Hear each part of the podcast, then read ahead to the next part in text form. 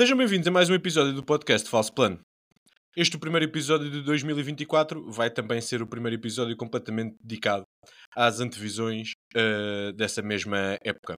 Como já temos estado desaparecidos há algum tempo, vamos falar aqui um bocadinho, dar uma voltinha às notícias desta off-season, nomeadamente oh, às notícias uh, da start list do Giro, que têm como destaque o Pogacar e Wout van Aert, uh, ver um bocadinho o que é que esperamos dos portugueses, falar um bocadinho do drama à volta de Tian, as antevisões das clássicas de, com Matthew Van Der Poel.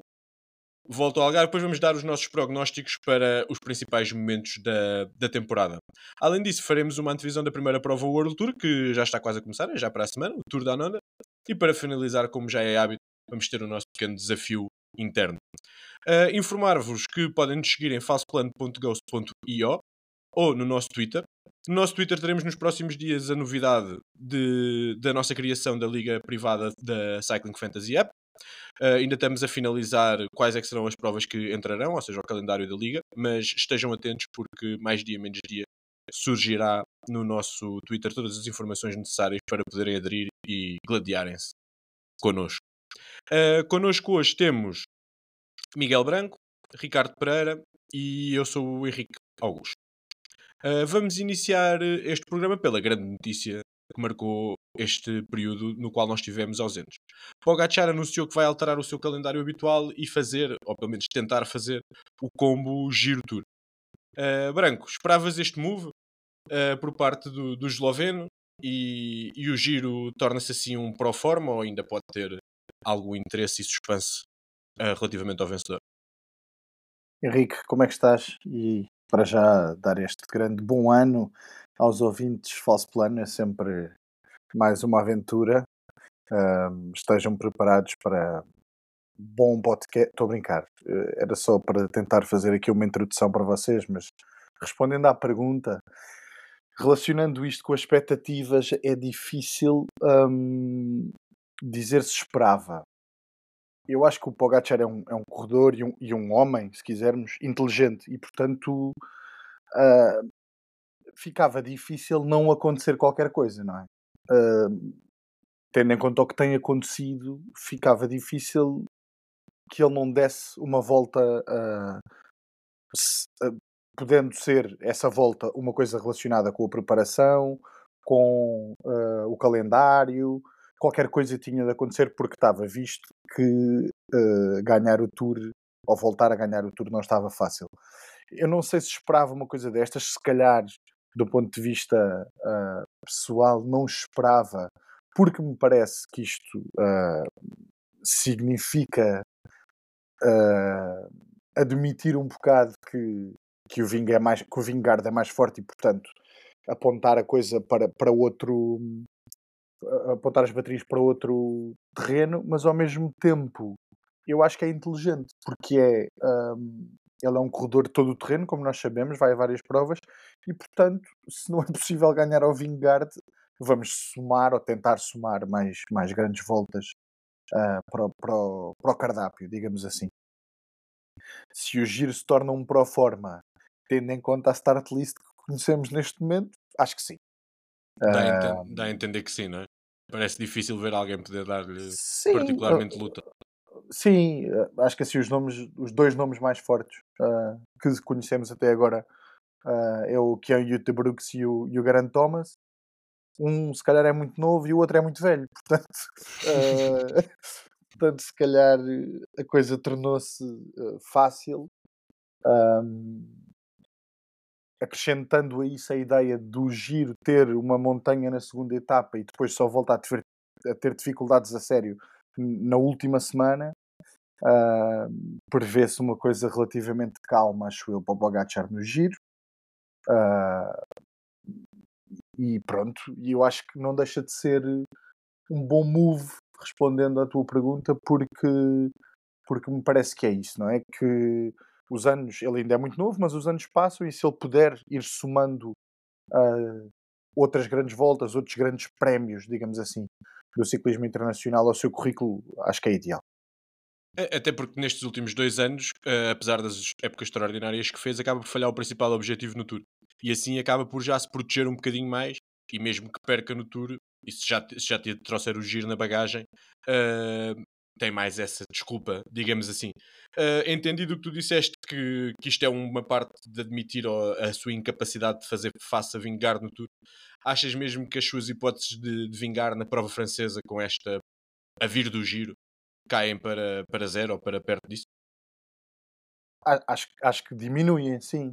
Agora, ao mesmo tempo, também tem mais desculpa, não é? Portanto, até isso é inteligente, que é, se não ganhar o, o Tour é do género, é pá, está bem, é mas ele vinha do giro. Vai com muito menos pressão, não é? Sim, sim. E, e vai, provavelmente, uh, ficando relativamente cedo afastado de, de, uma vitória para um Tour, se calhar com muitas vitórias em etapa, não sei, qualquer coisa ao estilo Remco Evenepoel na volta de 2023. E isso não deixa de ser bom para um ciclista da sua qualidade na medida em que soma vitórias em grandes voltas eventualmente, etc. Não é? Os cenários são muitos, uh, a Emirates leva uma equipa grande, a coisa pode uh, oscilar a nível pronto, de formação de líderes, etc. Pode tornar-se um tour de facto com muito menos pressão e, e, sobretudo com o calendário que tem Jogos Olímpicos este ano, uh, e que se prevê longo, a Mundiais, Vuelta depois, Vuelta ele não irá, mas, mas sabemos que gosta de ir à Lombardia. Uh, parece-me parece que é por aí e, e, e, de facto o Tour acaba por se tornar secundário ao mesmo tempo se ele conseguisse era épico, não é? É algo que não acontece desde o Pantani 98, portanto também não se prevê para próximo, a não ser que num dos próximos anos o Jonas Vingegaard decida uh, bater-se para isso e mesmo assim vamos ver.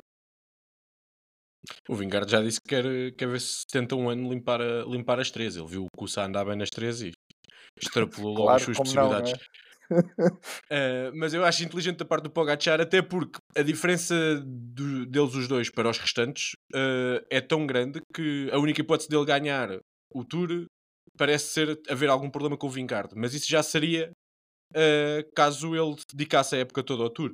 Ou seja, e assim caso haja algum problema ao Vingard, ele continua a ter as, as hipóteses dele de, de, lutar pelo Tour. Depois entra aqui o fator Roglic, mas já falaremos um bocadinho mais disso à frente. No meio de tantos objetivos. Ah, diz, diz, diz. Deixa-me só.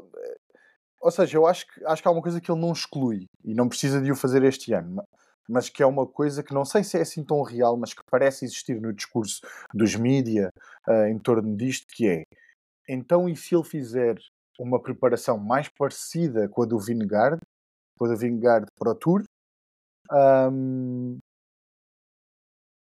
e vai tentar então mano a mano, sem ir a giro, portanto, com uma preparação mais provas de uma semana, zero clássicas ou muito poucas. Ele não limpa o facto de fazer essa a linha, digamos assim, indo ao giro. Mas é uma coisa que ele também terá tempo para fazer, acho eu. Eu acho que ele, ele irá fazer isso, ou seja, ele irá querer encontrar-se com o Vingard uh, a mano e ambos no topo das suas capacidades, mas acho que este ano até com a questão dos Jogos Olímpicos, que ele já falou muitas vezes, os Mundiais ao seu jeito, acho que não era o ano certo para ele abdicar desse outro lado das clássicas. Uh, antes de, de, passarmos aqui ao Ricardo, só pedir um comentário que no meio de tantos objetivos, Pogacar acaba por deixar uh, de lado uh, a Flandres e as clássicas do Empedrado, onde é o campeão em título. Vê, vais sentir a falta dele por lá ou gostas de deixar estas provas para os classicómanos e os voltistas que ganhem as grandes voltas? Bom, sentir a falta acho que vamos sentir todos, porque de facto foi uma das provas mais vibrantes, digamos assim, de 2023 e o facto dele correr como corre não é. Ou seja, conta para isso, não é? Um, por um lado, acho que é natural, ou seja, tem um lado de já ganhou esta, cheque, podemos ir a, outro, a outra prova, a outro monumento, a outra grande volta. Uh, e portanto acho, acho normal.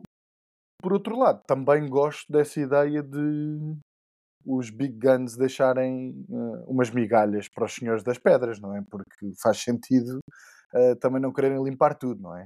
Quer dizer, já falámos aqui várias vezes dos tempos de áureos de Tom Boonen, etc., que era malta que estes, estes voltistas não iam lá meter o dedo, não é?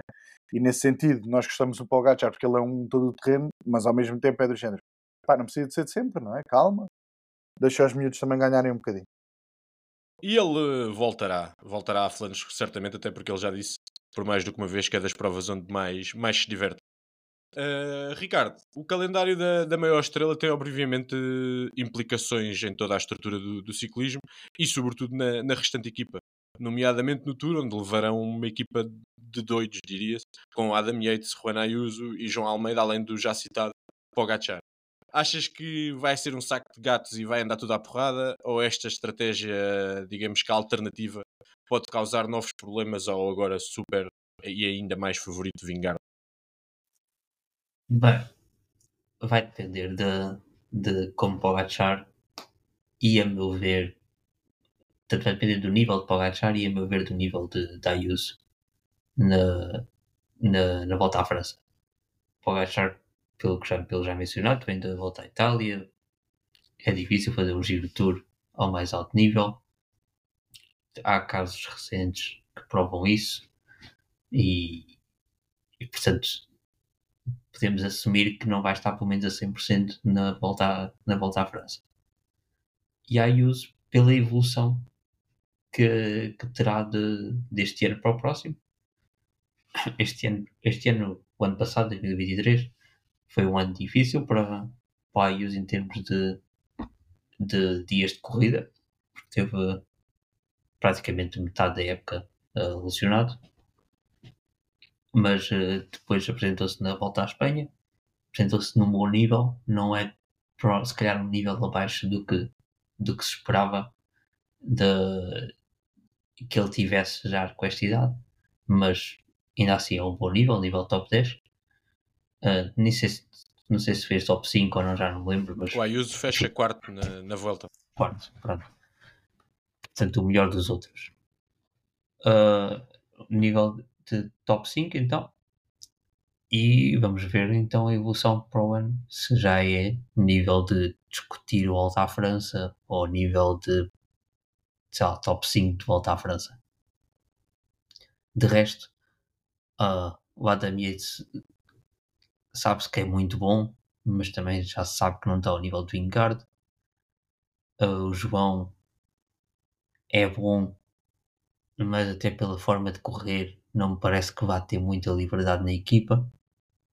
E o resto da equipa é equipa de trabalho Sivakov, Soler, Nils Polit, acho que é Tim Valens, enfim, o resto da equipa é claramente de trabalho. Caso um deles consiga estar a discutir a, a prova. Mas Se nenhum deles conseguir discutir a prova, é equipa para etapas. Uh, porque parece-me que, hum, mesmo com a ida de Pogacar ao Giro e com esta estratégia com 3, 4 homens que normalmente são líderes nas grandes voltas, é uma tentativa da UAE de fazer algo diferente. Se, uh, ou seja, uma estratégia com mais líderes e tentar provocar dificuldades à Jumbo assim. Isso é a primeira parte da pergunta. A segunda é, a UAE quando não corre com Pogacar, e neste caso vai correr com um Pogacar, quem sabe, a meio gás, uh, tem sido muitas vezes criticada taticamente. Achas que, que estes galos todos se podem conseguir trabalhar em conjunto ou que aquilo vai, vai arrebentar por todo lado. Quanto à primeira pergunta, eu compreendo. Uh, a... Ah, desculpa. Eu, eu, eu lembro-me. Eu compreendo que, que se possa ver dessa maneira, mais gente de boa na montanha, mais gente para pôr pressão no Vingard, mas será mesmo assim? Será que Vingard e, e Kuss não chegam pelos todos? É que o Kuss vem acabou de ganhar uma volta à Espanha, depois de estar muito bem nas outras grandes voltas. O Vingard já mostrou uma, uma superioridade tremenda sobre o Pogacar. Nem é sobre qualquer outro, é sobre o Pogacar. Será que eles põem, conseguem pôr em causa uh, a superioridade destes dois na montanha? Eu pode acho que a ideia, etapas... a ideia pode ser por aí. Eu acho que em, em condições normais ganham o Vingard de qualquer maneira, não é? E acho que eles também pois, acham. Mas é isso que eu estou a dizer. É isso que eu estou a dizer. A ideia pode ser essa, mas será que conseguem? Eu não vejo como na montanha, nas outras etapas. Talvez há etapas de gravilha, há, há com certeza etapas médio montanha que podem ser armadilhadas. Enfim, há isso tudo. Mas na, na montanha, a mim não me parece que ponham em causa aqueles dois. Uh, a outra pergunta, se eles conseguem trabalhar em conjunto. Mais uma vez, eu acho que depende se houver um muito bom ou muito acima dos outros. Se não houver um muito acima dos outros, eu não sei se eles conseguem. Se houver um muito acima dos outros e a discutir a volta à França, eu acho que eles vão acabar com naturalidade por, por se juntar à volta dele. Eu estou a imaginar isto a acabar com 3 ou 4 UAEs no top 6 ou 7 e, e pronto, anda cada um a fazer a sua corrida e o Vingard vai 5 minutos à frente ou 6. Uh, pondo aqui um bocadinho agora o foco, o foco no João Almeida, que obviamente para nós tem sempre um, um, um interesse. Ah, desculpa, Branco, queres acrescentar aqui alguma coisa antes de passarmos ao, ao João? Queria, um, é só porque às vezes eu acho que quando nós fazemos estas análises de, uh, se quiserem, comboios de montanha, um, fazemos-la, acho eu, sempre nesta uh, expectativa de uh, força, não é? Capacidade, pernas, digamos assim, na montanha. E a tática na montanha é uma coisa que tem uma, um, um peso enorme. E o que acontece é que, se nós formos a comprar e virmos, então, mas depois não fica no final o Ayuso, o João, o Adam, o Pogachar, às vezes não fica, não é? Porque às uhum. vezes, quando a coisa não está feita, um, como o Ricardo disse bem, com um líder que está mesmo uh, a disputar a grande volta e a coisa fica meio dissipada, se calhar depois não é só o Cúcio Vingard, é um sei lá, é um, é um Bilbao que, que, não, que não caiu porque, porque não teve de trabalhar como o João teve antes ou o Adam teve antes, não é? E, e a coisa dos blocos dissipa-se um bocado. Eu acho que às vezes nós não temos bem isso em, em equação. E depois há, há uma coisa que é que, que se viu na Vuelta, que é de facto se não houver um líder assumido, e vamos supor o Pogacar uh, acaba por abdicar da vitória, coisa parecida, vamos ter problemas novamente. Eu aí não tenho grandes dúvidas que vamos ter problemas. Sim, Porque... nenhum dos outros parece ter particular feitio de se, de se chegar para o lado. Se for para o Pogachar, talvez. Claro, Entre eles, já, não já me tivemos essa coisa a Ayuso uh, Almeida na Vuelta, assim, um bocadinho, não é? Ok, que o, que o Yates é, é um outro uh, elemento estranho, essa, essa dupla e a estranheza que houve em algumas etapas na Vuelta, mas vamos ver. Um, eu acho é que não podemos achar que o facto de tu teres homens muito bons de montanha, isso faz com que a tua equipa fique mais forte, não é? Às vezes o facto de teres um Dylan Van Barle, um Benut, que te dão mais consistência uh, à volta do líder, acaba, pode tornar a equipa mais forte do que teres gente muito boa de GC, digamos assim. A minha ideia é mais do que o comboio de montanha, porque o comboio de montanha serviria teoricamente para impor um ritmo alto a subida acima e num dia duro, e isso tendencialmente beneficia o Vingard, por isso nem há grande interesse. Uh, será, por exemplo, o ano passado o momento se calhar, mais apertado para Pogacar ou para Vingard foi quando deixaram o Indla escapar. E a partir do momento em que o AE tem quatro homens, que à partida a, Jum, a Jumbo, agora não é a Jumbo, é a Vismo, não quererá dar 3 ou 4 minutos numa fuga, num, num ataque de longe, uh, é mais por aí que eu acho que eles podem causar algum tipo de dificuldades, propriamente uh, em comboio de montanha. Sim, mas, mas se calhar era mais inteligente apostar mais em corredores que podem fazer diferença em outro tipo de terrenos. Como por, por exemplo, tem a etapa da gravilha. Hum. Se calhar era mais inteligente para apostar mais em corredores que possam partir o pelotão completamente nessa etapa, espalhar o pânico e apostar que Pogacar consegue ganhar alguns minutos nessa etapa. Ou seja, dar a batalha como perdida nas montanhas, não é? é o, que não é o que não é mal pensado, o que não é mal pensado. Era ter, tentar ganhar tempo noutros terrenos e na montanha aguentar ao máximo. Se calhar era mais inteligente, mas sei lá, mas se calhar eh, com o Pogacar a vir da volta à Itália, se calhar dão por, dão por, por perdido logo ao início e, e vão pelas etapas e e este ano é sempre inevitável falarmos do Tour, uh, porque pronto, é a corrida que marca a época. E este ano ainda temos os fatores Roglic como equipa toda à volta dele e Remco. Não vão correr só estas duas equipas como, claro. como aconteceu o ano passado, não é? Uh, Remco, pelo menos até à, à, última semana, que é muito dura, acredito que vai ser um fator muito grande na, na corrida. Uh, para não fazermos já aqui uma, uma antevisão ao Tour, porque teremos tempo para isso, uh, mas dando aqui uma última chega, uh, relacionada com, no meio de, de, tantas estrelas, qual é que poderá ser o papel do João uh, neste tour, onde finalmente uh, cumprirá o sonho de, de estrear. Eu tenho alguma dificuldade em acreditar no João como um potencial vencedor pela forma como ele corre. acho que não, nunca será fácil ganhar uma, uma grande volta da forma como ele corre. É um, é um corredor que praticamente não ataca, portanto, se estiver sempre no, no elástico a tentar recuperar tempo, vai ser muito difícil uh, ganhar tempo a quem quer que seja. Dos quatro homens de geral que a Kawhi apresenta, para mim o João é aquele que tem mais características de trabalho. Se vão, se o João alguma vez trabalhou para alguém sem ser o, o Remco naquele giro estranho. Desde que não. deixou de trabalhar, nunca mais voltou a trabalhar. Acho que é mais isso. esse o ponto. Ou isso. Portanto, nós dizemos que ele tem características de trabalho, mas se calhar também não tem. Se calhar é. É dizer, ele, ele descola tão rapidamente dos pelotões para andar sempre naquela naquele ioiô que se calhar não tem características para estar à frente do pelotão durante um tempo uh, ou para levar um pelotão até, sei lá, aos 5 km finais. Calhar nem isso tem. Portanto, parece ter, porque é aquele diesel meio estranho, mas será que tem mesmo?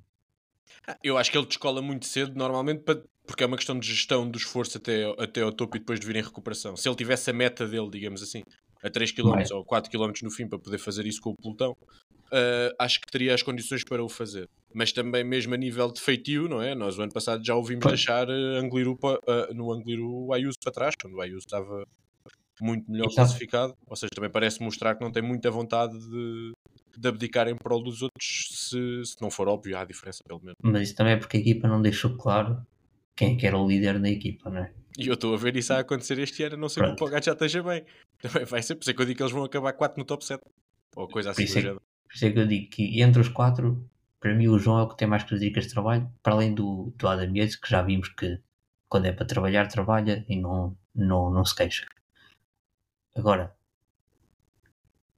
por isso eu não, eu não vejo, pela, é mais pela forma que vejo, não vejo mesmo o João com grande liberdade, não vejo o João a fazer, a ficar à frente de, de Ayuso e Pogacar, se Pogacar tiver um nível decente. Portanto, sinceramente não vejo o porquê da UAE trazer o João para esta, para esta prova sem ser pôr o João a trabalhar para um pro líder. O que eu espero é, caso haja um líder forte na UAE, acho que o João destes quatro, concordo contigo, é o primeiro, é o primeiro, será o primeiro a passar para uma função de trabalho caso não haja um líder a lutar pela, pelo primeiro lugar. Acho que o João vai fazer a corrida dele e vai acabar ali, provavelmente dentro do top 10, que está dentro das capacidades dele, sobretudo com uma terceira semana tão dura, mas também acho que apontar à vitória, ou até mesmo ao pódio com, com uma start list desta qualidade, ainda poderá ser uh, demasiado. Mas, mas veremos. Além de, do, do tour, o João apresentou o resto da sua, do seu calendário. Começará a época uh, em Portugal e acabará a época em Portugal. Uh, pelo meio fará a Clássicas das Ardenas, fará a volta à França e anunciou também a ida à volta, que este ano começa em Portugal, daí eu estar a fazer essa menção. Uh, qual, o que é que esperas da parte do, do nosso melhor ciclista português da atualidade? Por enquanto. Ele, ele tem, tem, as clássicas na, na, no calendário, não me parece que, que vá fazer grande coisa nas clássicas, não, não parece que seja terreno para ele, apesar de ter uma, uma Liège-Bastogne-Liège sub-23, sabe-se lá como, mas uh, de resto, nas clássicas não parece que seja coisa para ele. Talvez a clássica da Figueira, mas uh, veremos, depende da, da concorrência. Um, de resto, nas, uh, nas provas de uma semana, na Catalunha tem, tem a companhia de Pogacar, Portanto, não sei até que ponto é que ele terá liberdade para, para liderar a Catalunha. No Paris-Nice, uh, pelo que se vê, por enquanto na, na start list só tem a companhia de McNulty. Uh, curiosamente há agora uma, houve agora uma entrevista de, de um dos uh, diretores esportivos da, da UAE a dizer que McNulty é o próximo grande líder pelo, pelos números que ele apresenta nos treinos, parece que é uma besta e, e que será um grande líder no futuro, só precisa Ele, ganhar. Eles têm, eles têm lá poucos, não é? Então, Faz-lhes Pois, falta mais é. um ou dois. mais um ou outro para eles é, é bom.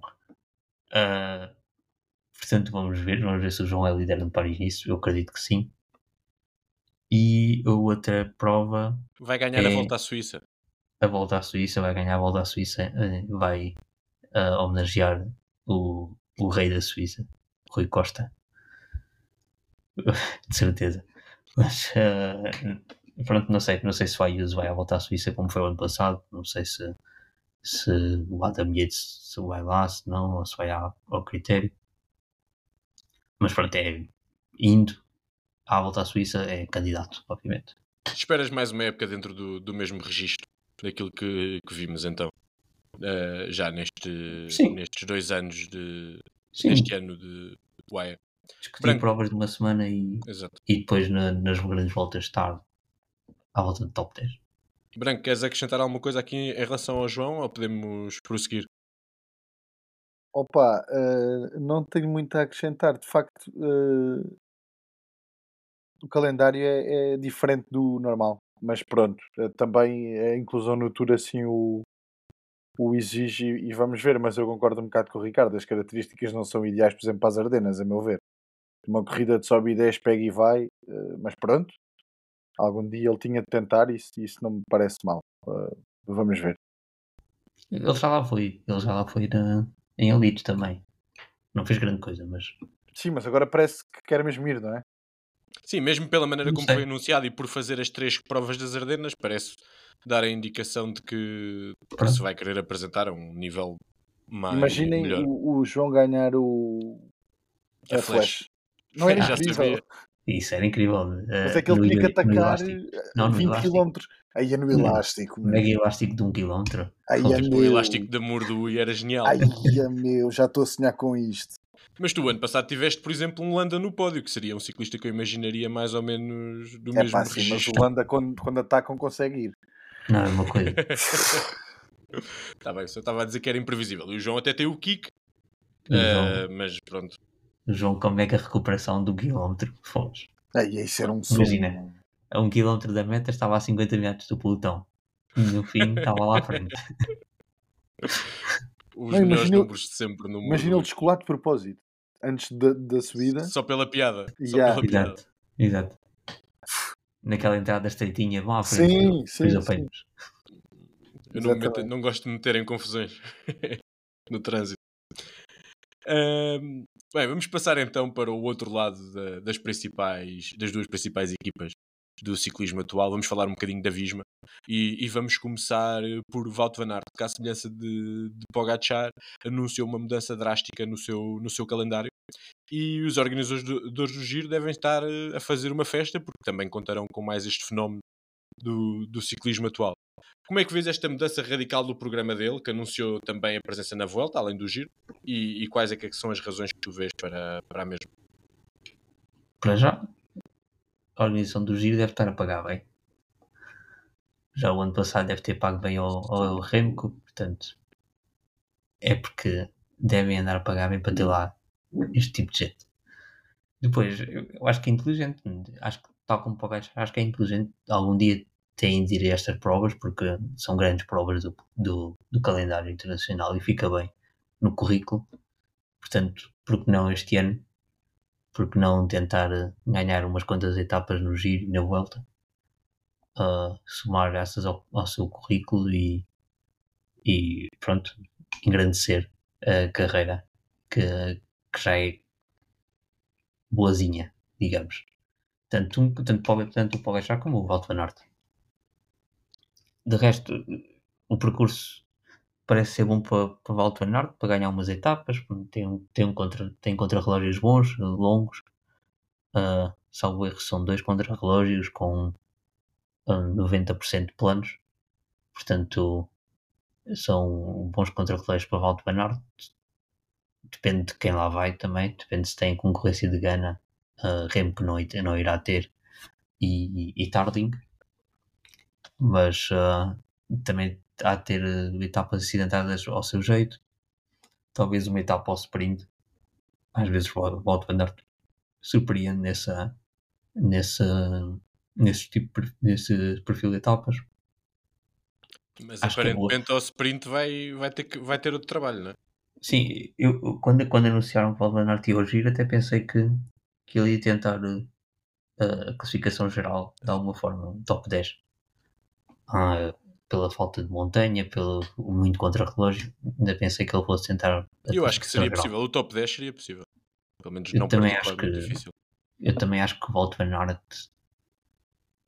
preparado para o giro como ele se prepara para o Tour, também acho perfeitamente possível um top 10. Até devo dizer mais. Eu, eu acho que era difícil ele não fechar top 10. Também acho, também acho que sim. Se ele quisesse, A questão, epá, a, mas pronto. Pois, a, questão, a questão é que se é para fazer sétimo ou oitavo, depois eu acho que as contas que ele há de ter feito é se dava para lutar pelo pódio ou assim, ou não, porque se, se não for, se calhar achou que não valia a pena. Mas entretanto a equipa também Mas eu não o- descarto ainda, atenção. Isso o que eles dizem vale sempre o que vale. Ele chega, como o Branco estava a dizer, é, acho que há montanha à segunda etapa e depois já só há na terceira semana. Se ele chega à terceira semana, depois desses dois contrarrelógios de 30 km, em terceiro ou em segundo, ou, ou até quem sabe de rosa, ele depois não vai ficar, não vai perder tempo de propósito. Digo eu. É possível, é possível, mas Mas há Entretanto, também há uma, aquilo. há, há uma etapa, há ali uma etapa a meio, a, as- a etapa 10, que é, que é bem exigente também. Mas que é aquela subida, se eu não estou em erro, essa etapa é aquela subida que ele até já fez eh, no terreno Adriático quando tentou o segundo lugar. Ou seja, ele só também não precisa de encostar à boxe aí. Ele se perder dois minutos aí continua nos primeiros lugares porque ele vai ganhar muito tempo nos contrarrelógios. Sim, claro.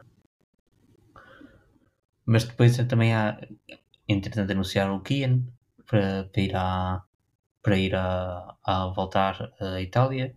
Anunciaram o Olavo Coi também.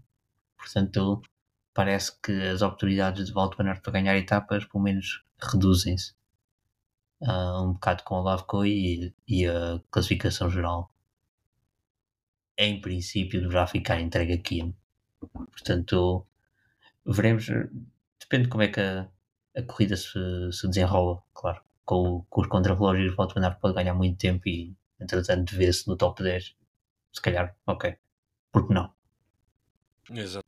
Agora passaste aí por alto pelo, pelo Kian e ele foi uma das grandes novelas desta, desta off-season com o vai não vai, o é legal não é legal, o foi anunciado de um lado e ele depois nega o anúncio.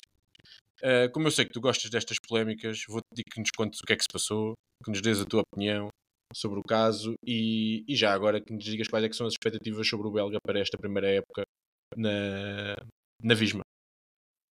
Então, o Kian, a polémica começou na Vuelta, em que a coisa de- dentro da equipa não estava bem por causa da liderança partilhada com o Vlasov, ou que supostamente não era partilhada, porque supostamente o Vlasov era o líder. Mas pronto, entretanto viu-se que o Kian é melhor que o Vlasov eh, na montanha, portanto ficou ali uma coisa um bocado estranha. Depois aconteceu o, acho que foi no Crono de Nation, em que o Kian vai para lá e a equipa não tinha ah, material de, de contrarrelógio, ou o que é que era, para o Kian. Ah, depois chegamos ao início de dezembro e a Jumbo anuncia que contrata o Kian, que rescindiu com a Bora. Mas entretanto a Bora diz que não houve, não houve rescisão. E depois o Kian diz que sofria de bullying na Bora. e depois a Jumbo. E depois volta tudo atrás, a UCI diz que o Kian não está na Jumbo. E, entretanto parece que a Jumbo, ou a Visma, ah, lá pagou a Bora e arranjou a rescisão do, do Kian. E pronto, ia mais um naquela equipa. Com a saída do Roglic tinha ficado um bocado coxa se assumirmos que temos um tripé com o Kuss e o Vingard. Portanto, o Kian eu suponho que seja a grande aposta para a geral de para, para gerais, sem ser o Kuss e o Vingard e sem ser os outros miúdos todos que a equipa tem uh, de, na, nas suas fileiras. Portanto, eu acho que a expectativa é que o Kian vá se desenvolver como um voltista. Acho que a expectativa para já para o próximo ano é que ele melhore muito no contrarrelógio, porque parece ele basicamente não trabalhava ao contrarrelógio ou não tinha equipamento de contrarrelógio na, na Bora. por alguma razão. E, e a expectativa é que o Kino prove nos elites a qualidade que mostrou no Sub-23 e que já mostrou também em elites ao fazer top 10 na Vuelta, ao andar com os melhores na montanha da Vuelta.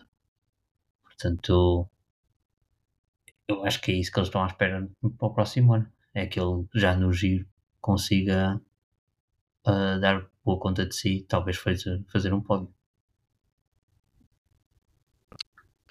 É isso, acho que o facto deles o mandarem já ao giro uh, é exatamente essa, esse teste de fogo, é vai direto às feras e ver se, se se aguenta e o que é que vale contra os melhores. E concordo contigo que espero já um, um crescimento muito acentuado e rápido uh, na capacidade dele de contra-relógio, porque a além de ter um bom setup, é famosa por toda a gente que lá anda, consegue defender-se contra o relógio e ele vem de um sítio tão mau que melhorar não é muito difícil. E não só, e quer dizer, as indicações que ele dava nos escalões júniores é que era bom no contra-relógio e depois, entretanto, em elites é péssimo, é muito mau mesmo, o que não faz sentido. Portanto, o que é que se passou ali para ele ser tão mau no contra-relógio? O material está lá e, e a Visma há de saber, saber trabalhá-lo. Uh, Branco, uh, se o ano passado já falámos do se o bloco da, da Jumbo, na altura, ficava mais fraco que a saída de Roglic, este facto de Wout van Aert ir ao giro quer dizer que ele não vai ao Tour. Uh, o bloco das abelhas perde aquele estatuto que tem tido de ser claramente o mais forte na mais importante das provas? Pá, claro que não perde. Já falámos um bocado disso quando referimos aquela coisa do Uh, ser mais forte às vezes não significa ter os melhores homens da alta montanha, é preciso ter um bloco forte. Um, Jumbo, uh, quer dizer, para já é o que, tá, é o que falávamos, há curso, não é? E curso vale mais do que três fichas blacks e, e quatro soleros, não é? Portanto, logo aí meio caminho andado. E depois tem gente, como sempre, que apesar de não ser poderosíssima na alta montanha, consegue chegar a altitudes muito boas, a andar muito bem e que depois anda muito bem em outros terrenos mais planos, como o Benuto, o Van Barle. Há a adição do Jorgensen, que é um caso muito sério, a meu ver, de fortalecimento de um bloco, uh, mais a possibilidade de ser usado como joker às vezes, dependendo daquilo que for uh, as intenções da equipa e o momento de forma com que ele chega. Portanto, eh, e temos o regresso do Krajvek, que uh, não nos vamos esquecer, em forma é de longe um dos melhores um, escudeiros de líder, não é? Uh, na, na, montanha especificamente.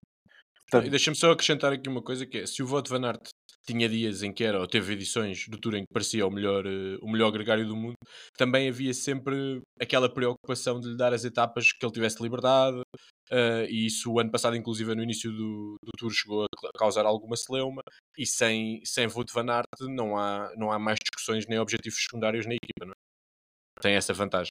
Naturalmente. Uh, e, e, e, e, são inteligentes na gestão do. Ou seja, eu acho que pode ter passado pela cabeça da equipa às tantas uh, o COI, o que é que a gente faz com ele, não é?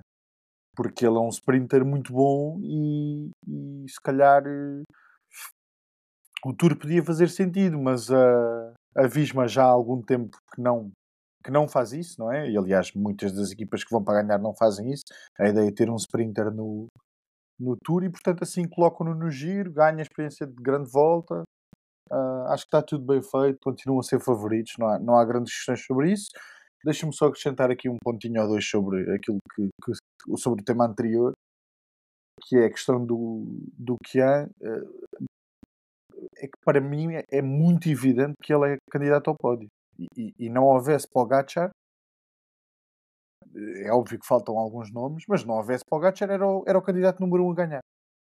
Uh, Acho não sei, por, por acaso, Branco, porque este giro, ou seja, o Xi'an, pelo menos a impressão que eu fiquei na volta anterior, é de que foi bastante fraca em todos os territórios que não há alta montanha. E este giro não é propício a muita alta montanha, não é? Eu estou de acordo com isso, mas eu acho que o facto de passar mais um ano, não chega a um ano, obviamente são uns meses, mas o facto de ele ter ido para, para a Visma uh, não é. Um, como é que eu ia dizer? Não é, não é algo que não tenha um peso, mais o facto de ter uma equipa que é muito melhor do que a Bora, mesmo que não seja a equipa do Tour, uh, ou seja, tudo à volta é ideal, a não ser a novela, que não foi muito ideal, não é? Uh, psicologicamente, digo, mas acredito que ele até queira responder uh, na estrada e etc. E portanto, uh, e mais, e a questão que falávamos do contrarrelógio, o primeiro contrarrelógio, apesar de ter muito terreno plano, no final é em subida. Portanto, eu acredito que ele possa não ser assim tão. Uh, sair tão penalizado nesse primeiro contrarrelógio. Uh, portanto, uh, vamos ver se não é o grande concorrente para o Gatcher. A questão principal é essa, a meu ver. Um, e, e, pronto, e ao, mesmo tempo estamos a falar da, da questão da Jumbo ser, ser ou não mais fraca. É claro que da Visma, peço desculpa, uh, ser, ser mais fraca. É claro que não é. E, e até a meu ver, e acho que já falámos disto no passado, se torna um bocado ridículo. Este tipo de intromissões que não são hábito no ciclismo e que ainda hoje no Cycling News o, um dos diretores ou o diretor uh, de, da Lotto Destiny vem falar de uma abordagem da Jumbo ao Andreas Kroon um, porque supostamente o dinamarquês tinha dito que tinha uma cláusula que permitia sair se fosse uma equipa do World Tour, mas depois não se verificou e quando não se verificou eles abandonaram a ideia.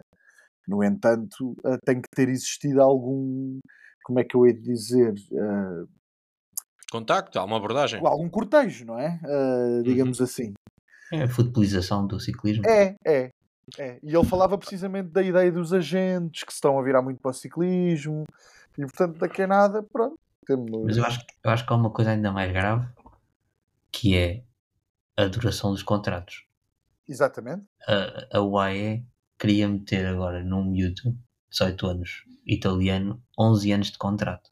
Pois foi, era até 2031 ou 32. Uma loucura. E da Canadá uh, uh, vamos ter uh, a G2R Paris Saint-Germain Decathlon, estou a perceber? E, e, e, atenção, isto não tem fim. Isto não tem fim. portanto, era só uma chamada de atenção que queria fazer. já que estávamos a falar da Visma que tem nos seus 30 corredores uma, uma legião de miúdos que com 20 anos ou 21 são todos incríveis, não é? E portanto a coisa torna-se um bocado ridícula, de facto. Um, e no meio desses miúdos todos e destas estrelas todas, depois de uma época que foi quase perfeita, que a vitória nas três grandes voltas, o que é que tu vês que possa ser as expectativas e os objetivos para, para a Visma este ano no branco? Olha, eu acho que um. objetivo... não, não descartas eles voltarem a ganhar as três, não é? Pela esperança que tens no, no acho, acho, acho, difícil, obviamente. Queria só meter aqui algum, algum picante na cena, mas, mas de facto acho difícil alguém vencer o Pogacar, obviamente. Um, mas é só para não se menosprezar a possibilidade do que fazer pódio assim sem grande dificuldade. Passando à frente, eu acho que o, um objetivo principal e evidente tem de ser a Flandres. Ao mesmo tempo, é meio absurdo porque nós sabemos como é que o Vanderpool anda nessa, nesses terrenos, não é? E portanto, tu, como é que tu queres fazer para a tua equipa um grande objetivo se o maluco que lá anda e que ano passado nem ganhou uh, é tão dominador, não é? Nesse tipo de terrenos. Mas eu acho que tem de ser um objetivo. Acho que já falámos aqui muitas vezes. Como é que se ganha? Não sei, mas tem de ser um objetivo. E não só, uh, não só a Flandres Ok, que eles ganharam algumas das provas o ano passado de empedrado, uh, Arelbeck, uh, Gent-Wevelgem, etc. Ganharam quase todas, tirando os monumentos. Pronto, exatamente. Um, mas acho que as Ardenas têm de passar, não sei se este ano, mas a curto longo prazo, a ser um. Uh, uh, curto médio prazo, peço desculpa, a ser um, um, um objetivo. Acho que a chegada do Ben Tullett tem, tem que ver com isso, obviamente, porque é um corredor novo e que tem nas Ardenas o seu, o seu principal foco. Uh, ele já falou sobre isso e é evidente, tem qualidades uh, nesse aspecto e já este ano, com a chegada à Visma, pode uh, melhorar a prestação nessas provas, mas não chega, acho eu. a não ser que ele de repente se torne mesmo muito bom, que eu não duvido, mas, mas, mas acho que é curto, acho que ok, que é o Benute, mas também fica um danoninho da coisa, não é? E portanto uh, a estratégia também não parece passar pelo Vingard começar a fazer essas provas até porque se calhar as características são mais de alta montanha do que outra coisa, uh, embora ele pudesse tentar fazer isso. E portanto, as Ardenas, acho eu, um, tem de ser também um foco. Uh, e, e, acho que, tendo em conta o dinheiro que existe na Visma, uh, isso vai acabar por acontecer, ou por contratações, ou por trabalho destes, destes miúdos. O Tullet já tinha indicações nesse sentido, pode continuar. E há outros, o Glow, o Stone uh, etc. Eu, para as Ardenas, eu estou curioso agora, e vamos falar um bocadinho disto mais à frente, por causa do Tour Donner, né? mas estou curioso na evolução do Milan Vader. Pois. Quem uh... ganha o Tour de Guanxi sabe, de, sabe onde é que acaba, não é? certo. Eu, eu percebo, mas, mas acho que, por exemplo, está atrás do, do Tullet, não é? Acho, acho que não. Sim, sim, sim, sim. É capaz de estar atrás do Tullet, até pela idade, talvez a aposta seja maior no Tullet, mas não sei, há ali qualquer coisa que se calhar. E eu, eu agora vou passar aqui um bocadinho por, uh, pronto, por ter estudado pouco, mas há o Stan Mitted e há o outro Pers, Stan Dagans, que tem mais esse tipo de características e também há de ser, uh, há de ser por aí a aposta. O Ricardo, quando parar de se rir, já corrige o nome dele. Uh, e já eu também não sei dizer bem, mas é Agans. Eu não corrijo. É qualquer coisa Agans, não é? Strand, Strand Agans, uma coisa tá assim. Ótimo, tá ótimo. Pronto, uh... esse, o ano passado já ganhou uma ou duas corridas a nível uh, profissional e duas clássicas, ou seja, até pode ser um ciclista também mais para essas indicações. O Voto Van Aert acho que vai à Amstel este ano, se não estou em erro. Para as outras, se calhar, já é um bocadinho mais difícil, mas na Amstel terá hipótese. E, e será por aí o, o caminho. Uh, antes de, de, passarmos aqui ao, ao, a falarmos um bocadinho do Vanderpool, porque é o outro dos grandes ou dos principais nomes do ciclismo que nos falta falar. Branco, queria-te só perguntar se no meio desta luta o AE uh, Visma, a entrada de, de Roglic na Bora e, e, a já forte estrutura que eles tinham entra aqui para as contas deste campeonato ou, ou nem por isso? Do campeonato, tão, do campeonato ficar, ficaram sem o Roglic, é isso? Estou a brincar. Não, opa, é assim, não é, e acho que já tínhamos falado disso, não é de descurar a ideia de ter de termos um tour, por exemplo, em que o Roglic está para ganhar com uma equipa à volta dele, o, ano passado nem sequer teve, não é? Mas, por exemplo, mas, mas já não está, é ao lado do Vingard, não é? E o Remco uh, sabemos que vai, que vai estar presente também, e isso, isso tem um peso. O Roglic, uh, acho que é legítimo ele ele já tem alguma idade e, e querer lutar pelo Tour, uh, sai, sai para a Bora, que me parece que, se quiser, tem à volta dele uma equipa muito catita. Uh, Sim, se não ao nível dos outros, não muito atrás, não é? Sim. Enquanto, por exemplo, a Quick Step não tem essa capacidade Exato. de montar uma equipa tão Exato. forte, agora, se quiser, pode montar uma equipa não muito longe da capacidade dos outros dos rivais. Hindley, uh, sabe-se que soube-se hoje uh, há umas horas que não, que não faz giro e faz, e faz o tour com o Roglic. Uh, e mais o que eles quiserem levar, Dani Martinez, uh, Vlasov, não sei se não, não vai cair no giro. Sim, deve ser para o giro. Sim, mas há, há, qualidade, ver. há qualidade e há profundidade é na equipe. É isso. Camna, por exemplo, é um ciclista que, que pode ser muito útil uh, como como gregário, mesmo os próprios Van Poppel, eh, ainda tens depois Bookman, tens Nico Denz, tens Bob Jungels, tens muita gente que pode ter capacidade e interesse em, em formar um bloco forte à volta de, de Roglic. Uh, passando aqui às clássicas e ao homem dominador das clássicas dos últimos anos, Vanderpool, já falámos do seu arquirrival, mas o que dizer de, de Matthew Vanderpool, que vem de uma época inacreditável e que está a iniciar esta de uma forma estrondosa, até agora no ciclocross, que não é a nossa área de domínio, uh, mas que é sempre uma indicação do que é que se vai passando, leva 10 vitórias em 10 provas, ou seja, completamente imbatível. Podemos tirar daí alguma, uh, alguma ilação, Ricardo, do que esperar em relação à época de estrada ou, ou nem por isso? Eu acho que nem por isso. Nem por isso, porque mais pela falta de forma de Walt Van Aert do que pela forma de Vanderpool. Ele pare... O Vanderpool parece, parece estar incrível, está num pico de forma estupendo e ganha as, as, uh, as provas de ciclocross todas sem qualquer dificuldade. Uh, mas Walt van Aert basicamente não está lá. Uh, portanto, não sei se é por, por o Vanderpool estar demasiado bem ou se, se é Walt van Aert não está tão bem. A mim parece-me que é Walt Aert que não está tão bem, até porque não nem sequer dá luta, portanto não, não parece estar no, no momento de forma em que já esteve nesta altura do ano. Portanto, eu acho que não vai ser igual da estrada, até porque não sei se Vanderpool vai conseguir ter outro pico de forma tão cedo ou outro tão bom pico de forma tão cedo na, uh, na, na, sua, na sua época. Eu estou um bocado preocupado que ele esteja demasiado bem agora e depois mais à frente nas etapas de, de, de Roubaix e Flandres fica um bocado aquém das expectativas por estar neste início da época de forma, numa forma incrível. Portanto, eu acho que não é de pôr já uh, o dinheiro todo no Vanderpool. Ok, ele vai ganhar isto de certeza, vai ganhar a Flandres, vai ganhar o Roubaix, vai ganhar tudo que é para ganhar de certeza. Porque se há coisa que a Jumbo ou que a Visma não costuma falhar é picos.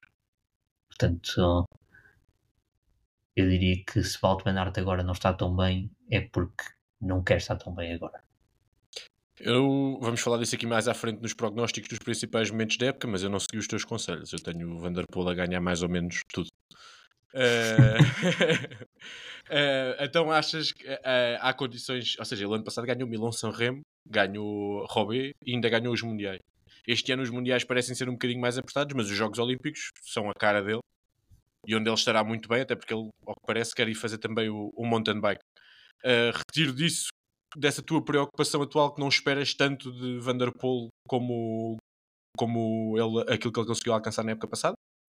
Sim, mas pelo menos, por exemplo, no ano passado no, no ciclocross já estava estava numa luta uh, a sério com, com o Van Aert já não estava nesta forma incrível que, em, que nem dava hipótese ao Van Aert. Ele pode estar mais ou menos na mesma forma e o Van Aert é que está menor, não é? Pois pode. Pois pode. É mais ou menos a ideia que dá. Se Pelo a mim, foi... porque o Van Aert, mesmo a prova que o Van Aert ganhou, se eu não estou em erro, no ciclocross ganhou com muito pouco avanço perante os outros. E o ano passado a sensação que dava era que eles os dois iam sempre embora, os dois com muita facilidade. Mas então, se calhar o Van Aert é que está a gerir melhor os picos de forma. Para Pelo menos não apontou tanto para aqui. Sim, sim para a estrada. Não apontou tanto para aqui. Portanto, eu acho que a diferença não é assim tão grande entre os dois. O ano passado em Roubaix, eu acho que Van Aert ia para a vitória. Não tivesse o problema de, do furo. Uh, na Flandres, Vanderpool tem teoricamente vantagem. Uh, mas uh, Van Aert não é um tosco também na Van Aert também não vai fazer a São Remo, não falámos há bocadinho. Pronto. Mas o Van Aert não vai fazer a São Remo. Então o São Remo só vai, só vai o Vanderpool, é isso? O Van Aert não vai. Depois vai o Vanderpool, vai o Pogacar. O... Ah, o Pogacar também vai, ok. Uhum. Portanto, eh, eu acho que não é assim tão clara a supremacia de Vanderpool em relação ao Van Aert, pelo menos no pavê. Em tudo o que é uh, exercícios de explosividade a subir, eu acho que sim, o Vanderpool é, é, é superior, superior mas é superior aos outros todos. é isso. isso. que eu acho que aqueles Jogos Olímpicos, se ele tiver em forma, tem mesmo tem a cara deles espalhada por todo lado. Sim, eu, eu, tanto, tanto quanto me lembro, é, é um percurso em termos de perfil parecido com o, o percurso dos Mundiais. Sim, super acidentado, subidas curtas. Pronto. É o então, estilo em princípio é, é para Vanderpool, para Pogacar, diria que sim. Exatamente. Uh, continuando aqui com outras notícias do, do ciclismo, uh, nós estamos aqui a fazer um bocadinho um agregado confuso daquilo que se foi passando quase neste nosso mês de ausência. Uh, e entretanto foi, fomos sabendo mais da start list de, do Algarve, tem sido muito falada pela sua, pela sua excelência. Nomes como Remco Evenepoel, Wout van Aert, Matthew van der Poel, Philip Ganna, Thomas Pitcock, além de toda, toda a, a, nata entre os portugueses, ou seja, João Almeida, Rui Costa, António Margato também estará presente. Uh, trarão um espetáculo a Portugal em fevereiro. Uh, Branco, podemos esperar alguma coisa ou uma volta ao Algarve ainda melhor do que, do que aquela que as, nossas, as últimas edições nos têm trazido? E além disso, se uma prova tem todas estas características e é tão, tão bem, tão querida por, pelos, melhores ciclismo, pelos melhores ciclistas do pelotão internacional, o que é que falta para poder eventualmente passar ao World? Olha, Henrique, uh, respondendo uh, primeiro à expectativa em relação à prova, não sei, uh, não é inédito a presença de nomes, dos melhores nomes ou de alguns dos melhores nomes do pelotão. Um, ao mesmo tempo, a volta ao Algarve não deixa de ter um cariz qualquer de, por um lado, teste de pernas. Não sei, é um bocado, uh, fazendo uma comparação parva, mas é como se o, o Algarve continuasse a ser um destino um bocadinho de férias, de certa maneira. Não é? Basta pensarmos que uh, o ano passado, acho que foi o ano passado, que o, o Magnus Corte, julgo eu, ganhou na Foia. Uh, Ok, que a Foia não é propriamente uma subida muito dura, mas. mas o Van Wilder festejou e o Magnus Cort ganhou. Mas, mas ganhar uh, um tipo que não é sprinter, mas é quase. Uh, numa, numa, uh, portanto, foi literalmente um sprint de montanha. pronto, deixa um bocadinho a coisa de pé atrás, embora depois, na chegada às Catavira, que era uma chegada aparentemente ao sprint, a coisa foi uma loucura, não é? não sei, eu, eu acho que o Algarve não é nova essa ideia de, de prestígio da prova, ou seja, os corredores parecem gostar de, de vir cá uh, também por ser cedo, não é? Um, na, no, no, calendário. E porque no resto da Europa está muito frio nessa é altura. Isso.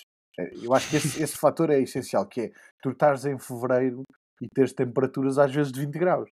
E, e isso acho que tem um bocado a favor. Além disso, sei lá, as paisagens são, são bonitas, come-se bem. Eventualmente, se eles forem espertos, há medronho. Uh, portanto, quer dizer, uh, há bolos. Há bons e muitos hotéis também. Sim, sim, não é? Os pequenos almoços devem ser fantásticos. Portanto, sei lá. Uh, acho que é sempre bom para, para Portugal ter esses corredores mas ao mesmo tempo não me parece que isso vá trazer grandes mudanças e não tem acontecido nos últimos tempos.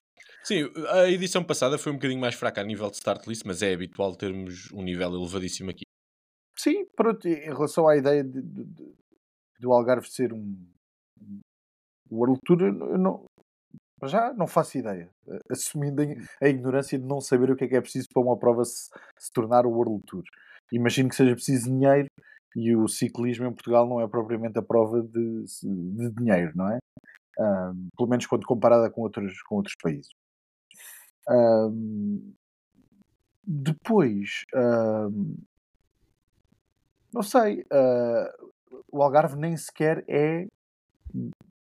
Ou seja, uh, o CI Pro Series tem 1, 2, 1.1, ou seja, e o Algarve nem sequer é 1, não é? É 2, acho eu. Portanto, nem sequer o 2 e o 1, dentro do Pro Series, o 2 e o 1 só distingue clássicas e, e provas por etapas. Ah, é? É tudo é. igual? Depois no Continental é que há as de nível 1 e as de nível 2. Ah, ok, ok. Ricardo, okay. tu deves saber isto, mas acho que eu não estou a dizer nenhuma asneira. Acho que dentro do Pro Series é tudo igual. Não é?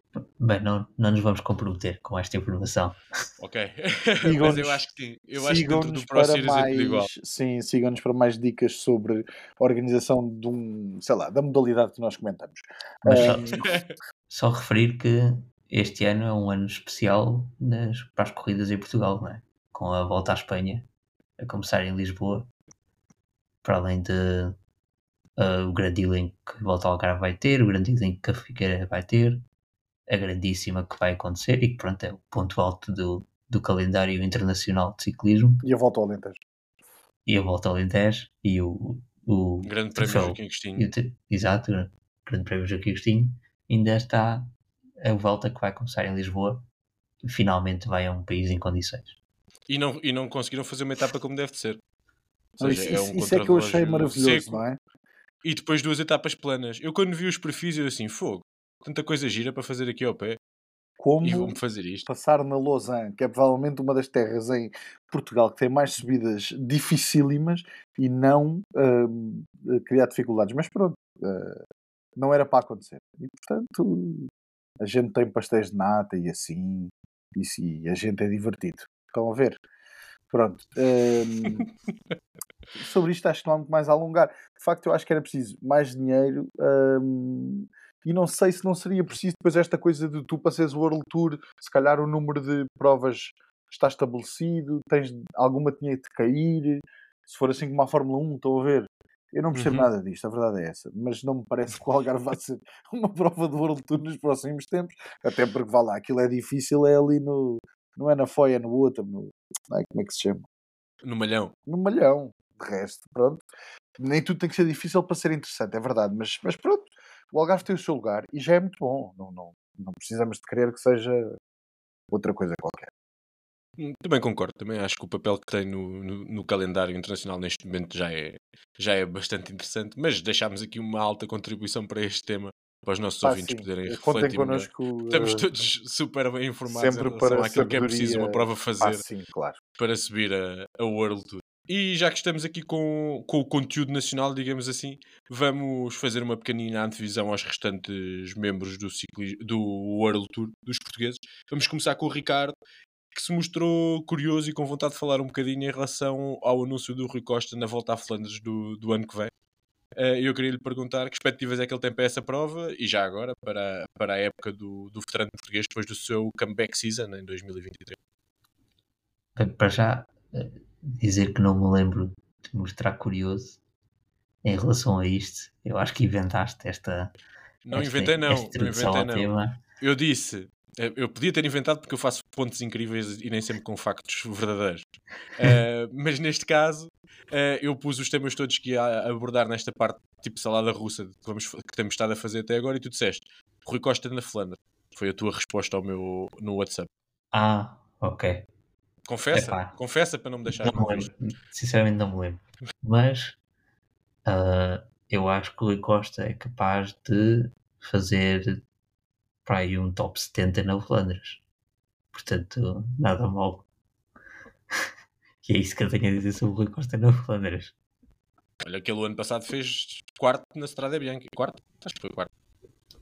Não é que seja uma prova com, o mesmo, com todas as mesmas características, mas quem anda bem numa não costuma andar muito mal na outra. Pronto, Henrique, então top 65. Ok. Eu devo, eu devo, eu devo acrescentar um, um- pronto, só um, um comentáriozinho a isto, porque achei muito engraçado, nomeadamente no Twitter, que quando se soube que o Rui Costa ia à Flandres, tenham existido várias páginas que ficaram muito animadas com a ideia, como se o Rui Costa fosse fazer um super resultado na Flandres. Repara, eu tenho todo o respeito pelo Rui Costa, além disso, eh, já, já falou a falso plano, é um querido e é muito bom eh, ciclista, mas, mas não é a prova para ele. Quer dizer, parece-me evidente. E de repente o Rui Costa ir à Flandres parece que é. eh, não sei. Mas é, é giro, pronto, é diferente. Depois deve ser isso. E ele bate assim os dentes quando passa no pavê, né? Da. É. Pronto, é capaz É. de ser isso. E é um Tuga. Mais um, ok. mais um Tuga numa grande prova. Parabéns. Viva Portugal, aliás. Assim é que é. Viva Portugal. Eh, um, eh, e em relação ao resto, ao resto da época do, do Rui Costa, eh, Ricardo, tens alguma expectativa para ele ou achas que, que vai ser difícil igualar o, o ótimo 2023 que fez? Não. Eu acho que vai ser difícil igualar. Mais pela mudança de equipa do que do que, do que outra coisa. Correu muito bem na Intermarché. Entre, de repente era o novo Rui Costa. E eu não vejo a EF com a mesma capacidade para eh, de treino, de desenvolvimento, de gestão de, de- forma. Simplesmente não vejo a EF com essa, com essa mesma capacidade. Portanto, eu acho que vai ser muito difícil para o Rui Costa, mas também está a acabar a carreira, não é? Quer dizer, não se espera já grandes resultados do Rui Costa. Tudo o que vier de bom é, é ótimo.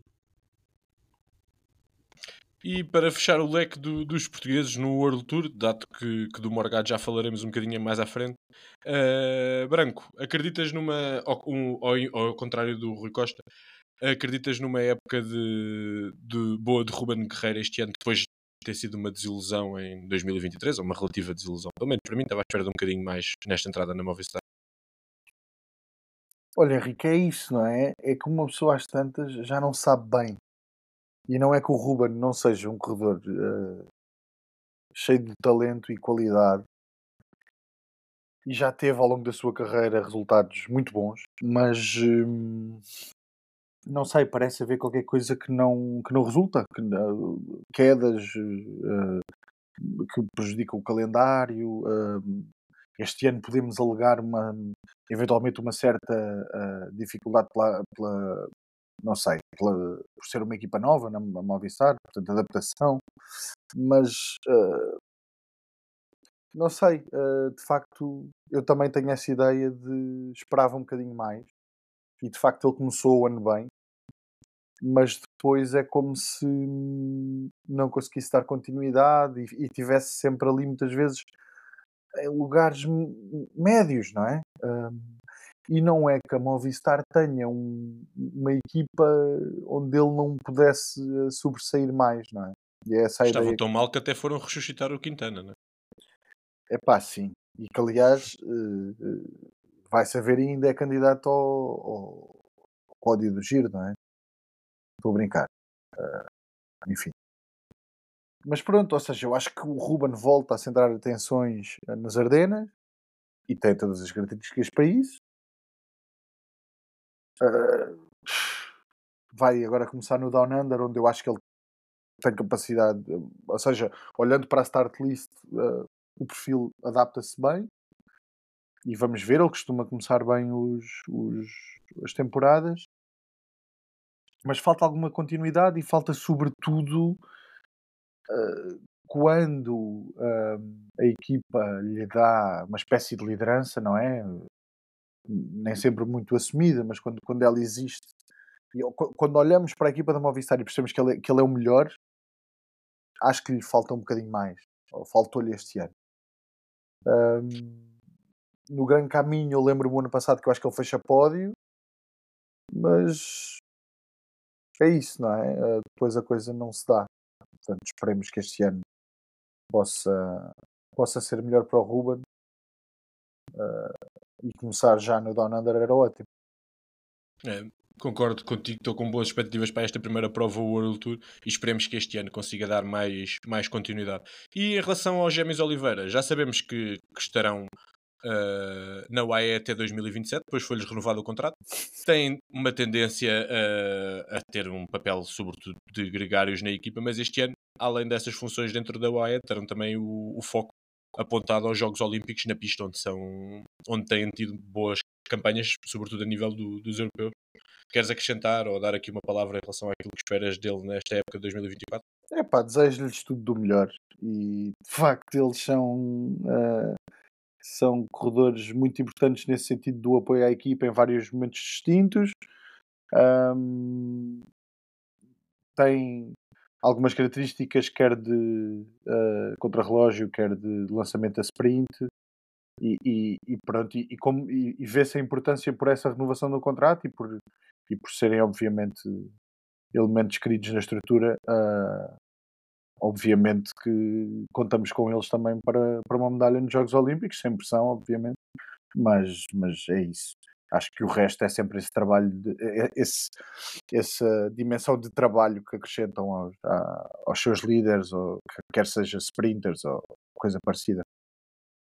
Sim, deixar a nota em relação a isso que o Rui Oliveira fará parte, ou pelo menos fez, faz parte da equipa anunciada para, para o Giro e para acompanhar Pogacar na, na prova italiana. Uh, vamos agora fazer uma pequena antevisão à primeira prova World Tour, que já fomos uh, aflorando ao Tour Down Under, que começa dia de 16 de janeiro, ou seja, mais ou menos daqui a uma semana. Uh, e a época iniciar-se-á, como habitualmente, por, por terras australianas, com esta, com esta prova. Uh, a sede de ciclismo é tanta que, que, temos um branco ansioso por começar ou, ou vais, fazer, vais gerir o teu pico de forma para quando começar o ciclismo a sério? Olha, eu sou conhecido por gerir muito mal o meu pico de forma, portanto, uh, não sei se isso responde à tua pergunta, mas é óbvio que as primeiras pedaladas da época são sempre coisas muito interessantes. Aqui tem aquele problema de serem a horas, horas impróprias, não é? Uh, ao mesmo tempo, uh, está por aí o ténis na Austrália e eu às vezes dou por mim a ver aquilo e portanto pode-se dar o caso de conseguir conciliar ambos, mas estou ansioso porque não sei, o Don Under tem esta coisa de ser uma primeira prova Ilunga Hill e o Mount Lofty e essas subidas queridas e o Simon Yates a voar e tem coisas assim, não é? Além disso, tem o Morgado. Isso, isso é muito importante para o falso plano e para Portugal inteiro, como é óbvio. E tem o. É isso, eu para mim, pelo menos do meu lado, é muito. Pá, tenho saudades de ver a malta andar de, de bicicleta. E por isso, de manhã, quando acordar, ou vou ver os resultados, ou tentar ver pelo menos o fim das provas, porque é o tipo de prova em que as decisões estão guardadas para os últimos quilómetros e por isso basta acompanhar essa parte. Tens é alguns. Não, diz, diz. Tiveste bem, tiveste bem. Tenho saudades de ver a malta andar de bicicleta, por isso de manhã, quando acordar, vou ver os resultados. Não, mas eu, eu, depois disse que vou tentar acompanhar pelo menos os últimos quilómetros, já porque estar acordado a madrugada inteira já me, já me chega à NBA e também aí estou a gerir o pico de forma para, para os playoffs. A época, a época só começa no Tour do Oba. Eu, para mim, há dois pontos em que a época começa. Que é aquilo que eles chamam o fim de semana de abertura, que é o Omlúpio Curno Bruxel Curno. Ui, e isso, para, para a malta é da geral, para a malta da geral começa no Paris-Nice. A mim é quando ligo a stream do, da Oman Sports TV para acompanhar e, o manda, e mandas lá para o pessoal um, um link árabe a dizer, pessoal, quem quiser ver. Não, e yeah. a verdade é que, por exemplo, é das poucas oportunidades de vermos o Van Savenan a correr bem. E isso é, é mesmo importante e bonito, não é? Uhum. Um... E tivemos, o ano, o ano passado tivemos uma boa luta, ele com o Jorgensen, acho eu, não foi? E há dois anos ganhou o Ianirt também. Ou seja, Ai, o Ianirt, meu, esse grande antigo. Sim, olha, eu a nível de favoritos diria que passa por Simon Yates, grande favorito em comparação aos outros. Um, lá Filipe está presente, o knows, não é? Nunca se sabe. Uh, vamos ver como é que o Lulu aparece este ano, época para esquecer em 2023. Vai estar na tua equipa da Fantasy ou não, Branco? Não consigo responder a isso, ainda não me debrucei sobre o assunto. Ok, é só informação para os nossos ouvintes e para mim que sou fã do Ala, uma notícia meio triste, uh, por outro lado animadora, de que Ala Filipe já custa só 600 na época. Podes continuar, Branco. É pá, 600, tendo em conta o que aconteceu, não sei, mas deve dar margem, não é? Uh, opa, temos Jack Haig, que é australiano, não é? E, portanto, torna-se candidato porque não anda assim tão mal. Um, Steven Williams, uh, Israel não está com uma equipa. Pipo Gana, quem sabe, uh, nestes inícios já ouvimos a subir eh, bem uh, na volta a São Juan, que este ano não sei se sabiam, mas acho que desapareceu do calendário, o que é uma notícia mesmo triste. Um, prova onde podíamos ver Sérgio Guita mais ou menos bem, o que também deixa alguma saudade, não é? E Miguel Angel Lopes? É pá, sim, Miguel Angel Lopes, nomeadamente. Esse craque.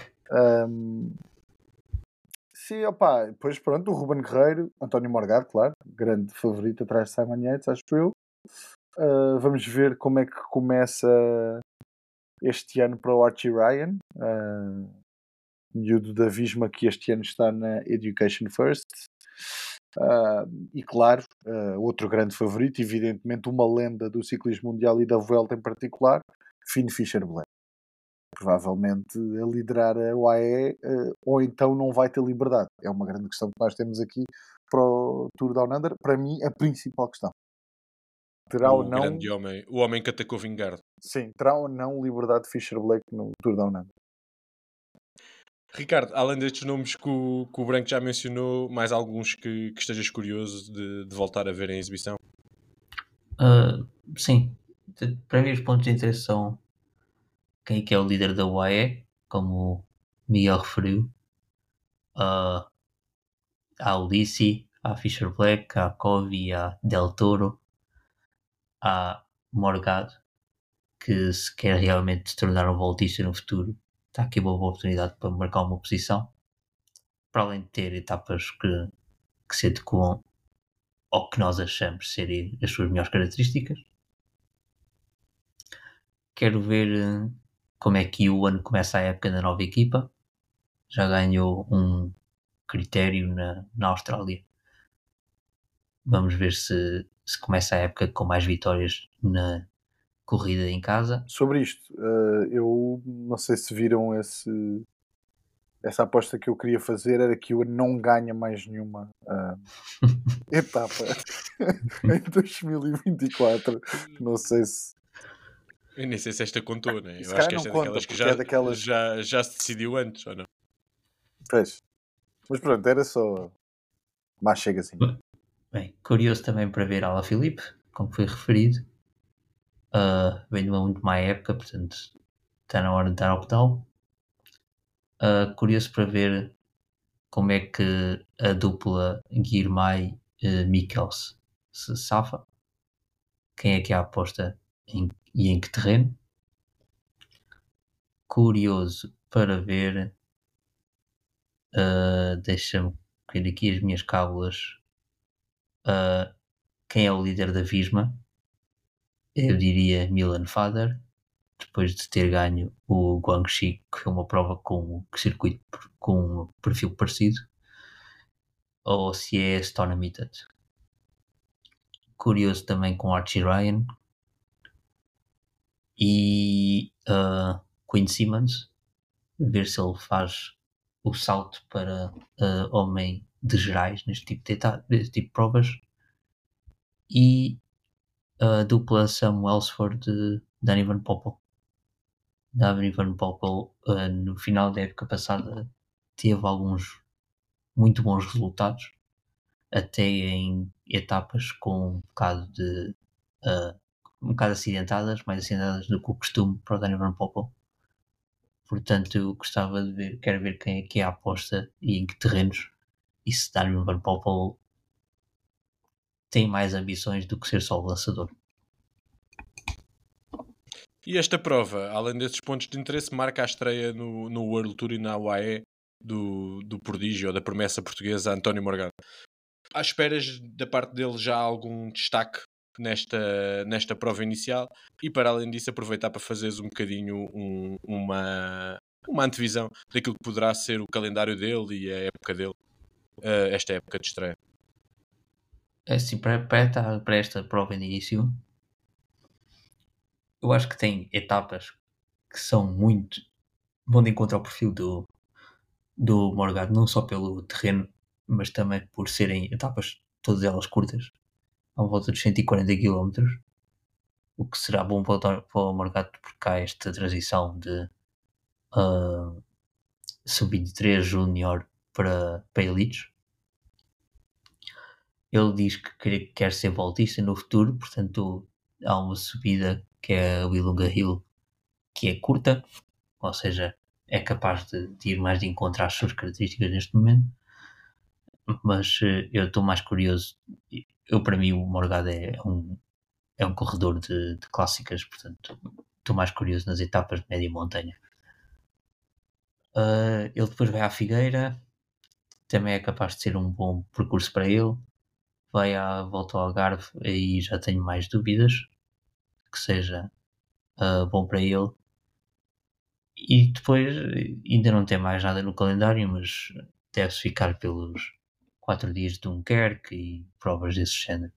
Portanto, estou à espera que ele faça o que promete, ou prometeu nos calores mais jovens, que é boas indicações uh, desde o início, boa adaptação às elites, com alguns bons resultados, mas ainda é a primeira época no World Tour, não é? Um ano, um ano de transição em que esperemos ver uh, um ou dois ou três highlights para começar Sim. a, Sim, a dar um uma ideia do potencial. Um bocado como, como os nomes que já referiste do Agnes uh, o ano passado. Uhum. Portanto, talvez uma outra vitória, mas ainda nada do outro mundo. Bem, vamos então passar aqui a atravessar-nos já com previsões para, para toda a época. Vamos dar, vai funcionar da seguinte maneira: vamos uh, falar dos cinco monumentos, das três grandes voltas, dos Mundiais e dos Jogos Olímpicos e cada um de nós vai dar um favorito, ou seja, quem acha que vai vencer, e depois um, um outsider, um mini hot take para cada prova. Dizer também que o Lourenço e o Pratas não estão presentes, mas enviaram-nos as suas, as suas apostas e por isso também eles uh, ficarão aqui com o seu nome registado para poderem mais, mais à frente serem humilhados ou vangloriados. Uh, vamos começar pela, pelos 5 momentos e vamos começar com o Milão Remo. Branco, um favorito e um outsider. Uh, Matthew Van Der Poel, uh, Olaf Koy. Olaf Koy, interessante. Uh, na ausência de Van Aert. Ricardo. Eu posso, digo, posso dizer os mesmos, não é? Podes, claro que sim. Uh, Matthew Van Der Poel e e Arnold Lee. E Arnold Lee. Eu vou ser bastante monótono nesta. Vocês vão perceber. Eu aposto em Matthew Van Der Poel, tal como vocês. E... Mas depois vou tentar arriscar um bocadinho mais nos outsiders. E neste caso vou para Ala Filipe no, no seu primeiro grande momento da época. E onde poderá voltar a vencer o único momento que ele venceu até hoje, acho que foi Milan Remo. O, o Lourenço aposta em Pogachar e Outsider vai com o Ricardo e aposta em Deli, tal como o Pratas também vai com Pogachar e Deli. Ou seja, nós os três vamos com o Matthew Van Der Poel, os dois ausentes vão com Pogachar. Passamos à Flandres, branco. Matthew Van Der Poel, uh, favorito. uh, outsider, Lewis Esky. Arrojado. Uh, Ricardo. Matthew Van Der Poel e Matteo Jorgensen. Ok. Eu, Matthew Van obviamente, até agora, dos presentes, estamos fortíssimos no Matthew Van e como outsider tenho um, um membro querido do False Plan, Mikel Bierg. Uh, Lourenço uh, iguala o branco e vai Matthew Van e Jorgensen. O Pratas, Matthew Van aqui unanimidade, 5 para o Matthew Van e como outsider leva Mohoric. Robé, branco, vamos ter o mesmo nome? Não, eu, eu para o Robé apostei Matthew Van Der Poel, por acaso. Ah, só para não ser sempre o, o, mesmo. E, e como outsider tenho Soren Varenschold. Não sei se é assim que se diz, mas pronto. Olha, não sei se, se é ou não, mas passou, passou bem e pareceu pronto. sólido. Ricardo. Uh, van Aert. Finalmente! E, como outsider, Nils Pollitt. Nils Pollitt. Uh, eu aposto em Matthew Van Der Poel. Eu e o Branco estamos a apostar em épocas completamente históricas do Matthew Van Der Poel. Não sei se alguma vez sequer aconteceu. E como outsider, Rasmus Stila. Uh, o Lourenço para Robé vai com o Voto Van Aert e Branco, diz lá outra vez o nome que disseste há bocado para eu não fazer figura. Soren Varenschold. Exatamente. Uh, e o e o Pratas vai com o Matthew Van Der Poel em primeiro e o segundo classificado do ano passado, não sei bem se pode ser considerado um outsider, mas Jasper Philipsen. Uh, passamos Liège. Que, acho que no, o branco não vai apostar no Matthew Van Der Poel neste, mas... Por acaso até... Não, estou a gozar. Eu, agora, só vou fazer aqui um parênteses, é que se calhar era fixe vermos como é que se diz o nome do Soren, só para, sei lá. Mas não... não... deve, não deve andar longe disso, eu acho que isto bem. Pronto, uh, Liège uh, tenho Pogacar uh, e Outsider Tobias Allen Johansson. Uh, já é a segunda aposta para homens, a terceira aposta para homens da, da UNOX. Uh, Ricardo. Uh, Remco a fazer. É o quê? É a terceira? Uh, sim, seria a terceira seguida. E Outsider uh, uh, Pitcock. Eu tenho Pogachar e Outsider uh, Mark, Hirschi. Mark. Uh, Lombardia. Ah, desculpa, falta-me dizer. O Lourenço para a Liège aposta em Remco e Skiel Mose como outsider. E hum, o Pratas não percebeu muito bem como é que isto funcionava, então já estava nas, nas, nas cervejinhas artesanais. Uh, Pogacar e como outsider Evan Paul. Uh, os dois principais favoritos. Cena é, que, Ele percebeu percebeu. bem A questão é essa, exatamente. Uh, branco, uh, Lombardia. Ora, Lombardia, Pogacar, outsider uh, Van Wilder. Hum, gosto. Passou-me pela cabeça, mas não foi para, para aí como outsider. Ricardo. Ah, gosto muito de branco. Mas, eh, yeah, digamos, Pogacar e. Hum, ah, e- Que outsider? Não é possível ganhar o Pogacar a Lombardia. Que se lixe. Não há Eu outsider. posso, posso... Ia dar um spoiler alert, mas assim não vale a pena. O, o Pratas também respondeu a dizer na Lombardia, Pogacar favorito não é aplicável outsider, Yeah. porque vai ganhar Não. o Pogacar. Não, há- não há outsiders. Eh, eu pus o Pogacar, surpresa das surpresas, e como outsider, Giulio Ciccone. E o Lourenço pôs Pogacar e como outsider, Andreas Kron. Eh, mundiais, Ei, branco. Outsider, outsider. ei, é meu!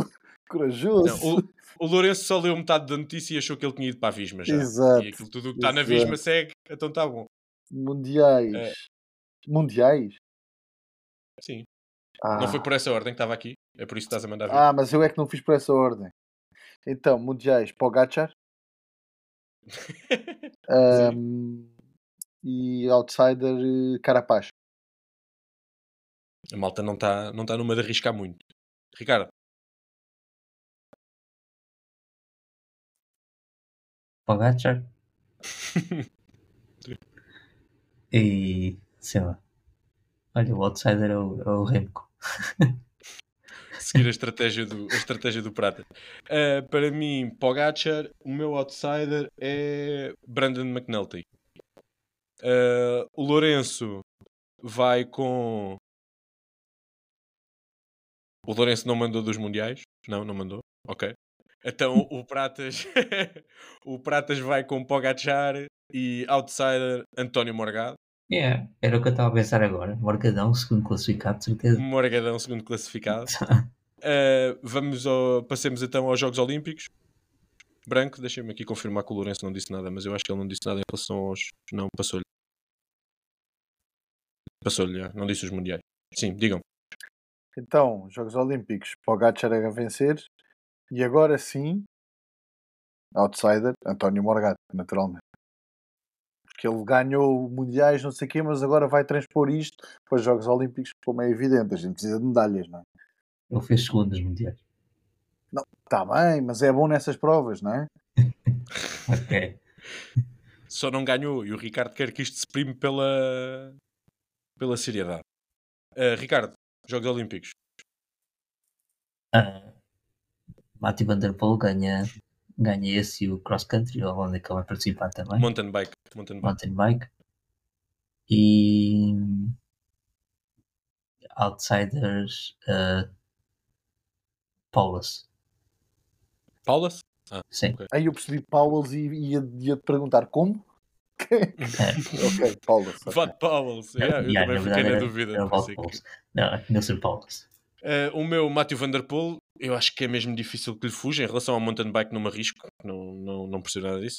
E provas acima de 250 km acidentadas, aposto também em como outsider Matei Mohoric. Uh, Lourenço, Remco Evenepoel, foge aqui ao Matthew Van Der Poel e Arnaud Lee. O, o Pratas também aposta em Remco Evenepoel e em Rui Costa em, como outsider para nos levar às medalhas, aparentemente. Ah, Sérgio Ele acha- Paulinho. Exato. ah, exatamente, há lá Sérgio Paulinho. Ele está tá confiante porque nos Mundiais pôs o Morgado e nos Jogos Olímpicos pôs o, o Rui Costa. Era lindo, era lindo. Eh, no giro, também estou aqui muito curioso de ver quem é que vocês acham que vai ganhar. Branco. Eh, Então eu coloquei o Pogacar e esta é mais uma daquelas em que não se aplica o outsider, mas eu vou com Pipo Zana. Ia bem, isso é outsider para top 10. Sim, então, então, mais vale, não é? Eh, Ricardo. Ah. Quintana. o o Pogacar não acaba, não acaba o giro. E, e outsider. Eu sei lá. Eu sei lá o menino. Eu sei lá, ninguém ganha o Quintana. Não, não dá, não dá hipótese. Faço ideia quem é, quem é que vai lá. Ainda por cima 70 km contra relógio e pouco alta montanha. Tem mesmo a cara do Quintana. Eu já nem sei quem é que lá vai. É, o outsider pode ser o Max Pool O Max Pool. ou o É. Eddie Dunbar, um dos dois. Eu estou-me a rir, mas eu tenho um outsider que vocês vão gostar também. O meu, o meu favorito é o Pogachar e o meu outsider é em estreia por, em três semanas com, com o Ineos, Tobias Fosse. É... Acaba o programa agora. Acaba, acaba agora. Por amor de Deus. Eh, Lourenço, no giro, vai para Pogachar e uh, Kian Brooks como outsider. E o Pratas, Pogachar também e Quintana como, como outsider. Ou seja, estamos aqui com bons stakes para o pequenino colombiano regressado ao profissionalismo. No Tour, mais uma prova de vencedor ou de favorito improvável. Branco. Eu tenho Vingar e, e o. Pronto, é mais, não se aplica também, não é? O outsider, eu vou meter, eu vou meter Roglic. Ricardo. Roglic outsider, tá bom. Ah, Vingar e outsider Kuss. Igual ao Ricardo também. Ri, uh, Vingard e outsider. Que agora o Kuss ganhava o Tour. Era, não era Ai, muito giro. mano, Qual é a surpresa? passava-me Mas- Dizzy Mas, mas tinha que ser sem o Vingard deixar desta vez. Era mesmo ele a atacar o Vingard. Não, não, oferecido pelo Vingar. Oferecido pelo Vingar e pelo Roglic também. Estava na bora, mas dizia, pá, tudo bem, queres ganhar mais um, Mas tu um já facilita. trabalhaste bem para nós. Sim, meu, era boa. Vai, vai, vai que é teu. Ahm, o Lourenço tem Vingard e Pogachar como outsider. E o Pratas eu acho que tem igual. Ah, não, tem o Pogachar e Adam Yates como... Ele escreveu só Yates, mas eu vou assumir que é o Adam Yates. Como outsider. Na, na Vuelta, aqui já pode ser um bocadinho mais difícil. Branco. Eu tenho o Jonas Vingard como vencedor e tenho como outsider, hum, como não, na sua nova equipa e, portanto, eh, vai mandar o líder abaixo e vai. Tobias Fosse. Não, não. Mikel Landa. Ah. Mikel Landa, contra Mikel tudo e contra Landa. todos. Sim, sim. Vamos embora, landismo vivo. Ricardo, Uh, Vingard e. É começar outra vez, não? Não. Uh, Vingard e J Vine. eu estou com Vingard também e como outsider, Carlitos Rodrigues a vencer em casa. O Lourenço, Vingard e é outro que está com muita esperança no, no Max Pool. Eu não tenho as minhas expectativas assim tão altas para ele. Uh, e para fechar, o Pratas que Vingard e como outsider, um nome aqui interessante e que, que já disse que vai ser essa a principal preparação dele de, deste ano, uh, para vencer a Vuelta. Fechamos assim os nossos prognósticos uh, de fim de ano. Depois vamos aqui apontar isto para no fim vermos quem é que acertou mais. De qualquer maneira, Início dizer que não arriscámos muito, por isso é mais giro é ver os resultados dos nossos outsiders. O que é que disseste, sim. Ricardo? É prognóstico de início de ano, não é de fim de ano. Eu disse de fim de ano. Sim. Desculpa. Estamos a 8 assim de também. janeiro. Tivemos um mês, tivemos um mês fora e eu estou a recuperar, eu estou sem ritmo de jogo. Percebes? Uh, salta- altura de festas para ti. Ui. Esse já é o que ui. é normalmente agora. Ahm, saltámos aqui os contrarrelógios, em primeiro lugar porque ainda não há o percurso dos mundiais, ou pelo menos eu não encontrei, e porque já estava aqui, já estava longo. E, e a luta uh, uh, resume-se mais ou menos aos mesmos, aos mesmos homens. E eu queria vos fazer aqui uma pergunta aos dois: se, se acham que a era de domínio que se, uh, que se avizinha ou que se apregoa de Joshua Tarling pode começar já este ano, ou se ainda veremos Gana e Evan Paul como os principais favoritos a lutar pelos títulos, quer o Mundial, quer o... os Jogos Olímpicos. É 3, né? Agora é 3. Já os É. colocas a todos mais ou menos no mesmo, no mesmo Sim. nível de favoritismo? Sim, a menos que o Tarling dê um salto gigante. Eu diria que é 3. Não há como escapar. Branco. O Tarling, o ano passado, já estava na luta, né? Portanto, Sim, Eu- um, bocadinho atrás, mas sim. Eu acho que, não- que é por aí. E, e acho que o Tarling eh, pode surpreender. Pode, que não é bem surpreender, né? mas pode vencer, pode somar título olímpico e título mundial. Ok. só para, só para ficar claro, eu acho que dos três, quem se pode destacar mais é o Tarling. Mas acredito que vão estar os três uh, mais juntos, não, ao mesmo nível, mais ou menos. Promete, depois de períodos em que tivemos a domínios de diversos ciclistas no contrarrelógio, parecem estar agora aqui os três bastante equilibrados e, e temos duas, duas, grandes provas este ano a esse, a esse nível. Para fecharmos, vamos aqui só testar os conhecimentos dos meus colegas de painel, muito rapidamente. Uh, este ano teremos Pogacar a tentar Giro Tour e muito provavelmente Vingar a tentar Tour e Vuelta. Uh, quais foram os últimos cinco ciclistas a vencer dois grandes tours no, no mesmo ano? Ou os, os últimos cinco anos em que um ciclista ganhou dois grandes tours. Como é que é? Desculpa, desculpa. Os últimos cinco, os, os, últimos cinco anos em que um ciclista ganhou duas grandes voltas. Queres os anos ou queres os ciclistas? Quero os ciclistas, mas pronto, é só porque eu disse cinco, só que uma das vezes o ciclista fez duas vezes. Frume Contador. Frume Contador. Frume em 2017, Contador em 2008. Foram todas as vezes que aconteceram desde os anos 90. Aconteceu cinco vezes. Desde os anos 90? Desde 1990, sim. Pantani? Pantani em 98 e falta um nome que ganhou duas vezes, 92 e 93. Ah, okay. 90 inclusive. Indurain. Sim, sim, sim. Indurain. Pronto. Ah, esta foi fácil, pessoal. Fortes. Uh, resumindo, Indurain 92 e 93, Pantani em 98, em todos estes casos Giro e Tour. Uh, Contador em 2008 faz Giro e Volta. Uh, Froome em 2017 faz uh, Giro e Volta. Uh, e para fechar, vamos este ano ter a sétima Olimpíada de Estrada do século XXI. Quem foram os seis vencedores até agora? Uh, Carapaz. Bettini, está certo. Carapaz. Uh, Greg Van Avermaet. Certo. Faltam três. Ui. Um... Ah, uh, Samuel Sanchez. Samuel Sanchez. Ah, Samu. E o Samu. O Samu parece que com ele à escola branca. é como o Caldeira, não é? Um... faltam anos? Faltam que anos, Henrique? Uh, falta 2000 e 2012. 2012? Sei lá. 2012 foi onde? Onde? Uh, Londres. Foi Londres.